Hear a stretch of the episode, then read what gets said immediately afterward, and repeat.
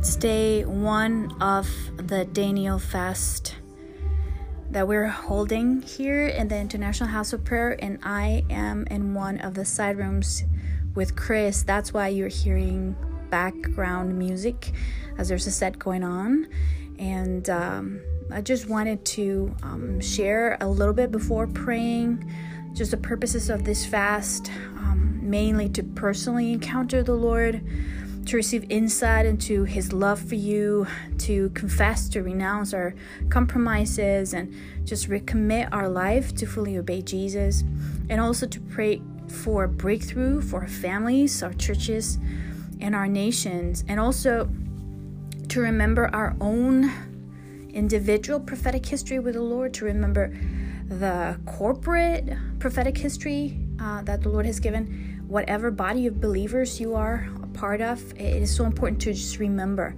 And that's something that uh, our director, Mike Bickle, here often says, and it strikes me every time whenever we stop and remember the words, remember the moments, remember those days that the Lord mark marked us. It's enough to realign us again and to refuel our heart in our own search for the Lord. So uh, I want to pray today for grace to fast, whether you chose to fast food or fast entertainment or fast any other little comfort that it's not bad in itself but uh, it's that you want to offer in exchange for a time of focused prayer. It has a power that we still can't we're still unraveling. We're still trying to understand the mystery of why fasting and prayer is the key to unlock a lot of things that we often can't touch uh, without. Uh, so um, i'm gonna start praying right now and chris you can jump in after if you have anything. Yes i think it's awesome to fast.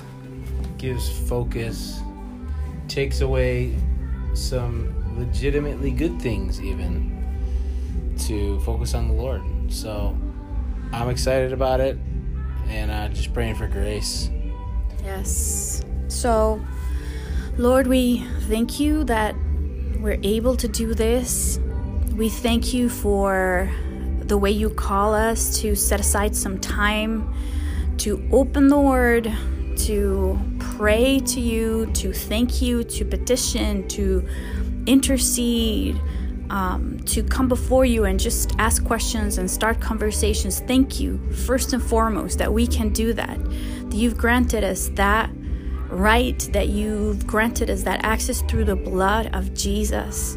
That we can come with the confidence that you hear, that you um, bow down and listen to our prayers and listen to us and listen to our hearts.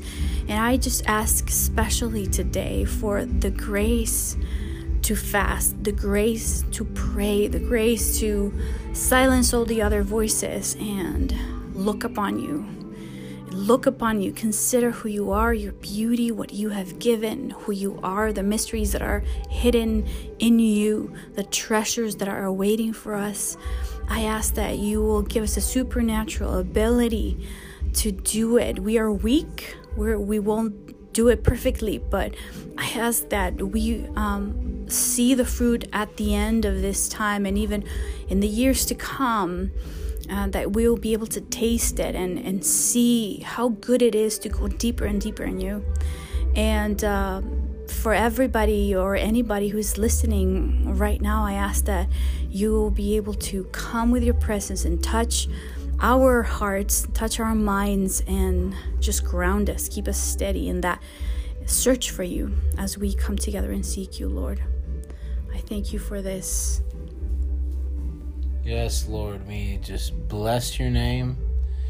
We ask that you would quicken us, give us that, just that little nudge we need to think about you more often with more intentionality.